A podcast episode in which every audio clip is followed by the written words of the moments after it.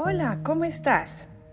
Hoy vamos a leer la lectura del Evangelio de este domingo, noviembre 7 del 2021. Y es un Evangelio según Marcos, Marcos 12, 38 al 44.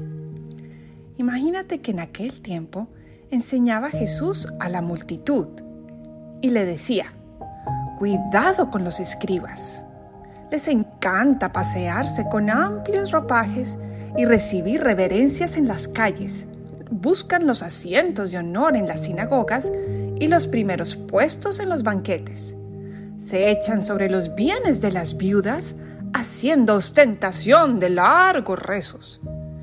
Estos recibirán un castigo muy riguroso.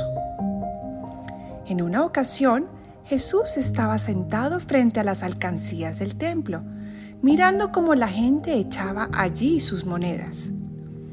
Muchos ricos daban en abundancia. En esto se acercó una viuda pobre y echó dos moneditas de muy poco valor.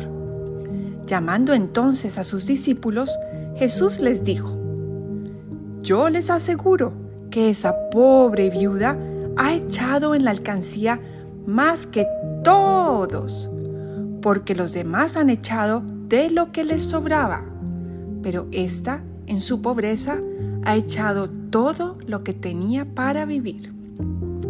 Palabra de Dios, te alabamos Señor. Miren qué linda enseñanza. Jesús nos enseña que no importa cuánto demos, sino cómo lo demos. Es decir, con muchísimo, muchísimo amor. Así si un día, por ejemplo, vemos a un amiguito triste en el colegio, a una amiga que no tiene con quién almorzar o con quien no tiene con quién pasar el recreo, el ir y darles una sonrisa y de pronto invitarlos a jugar o sentarnos a almorzar con él o con ella, es un acto de amor muy grande. Inclusive muchas más monedas de las que daban los fariseos que menciona Jesús.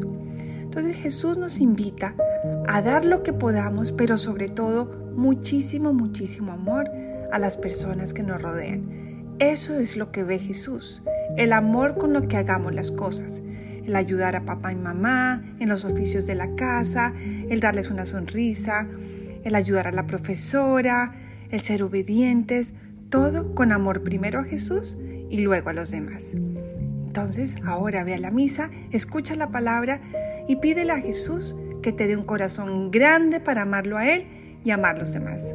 Te mando un abrazo. Chao.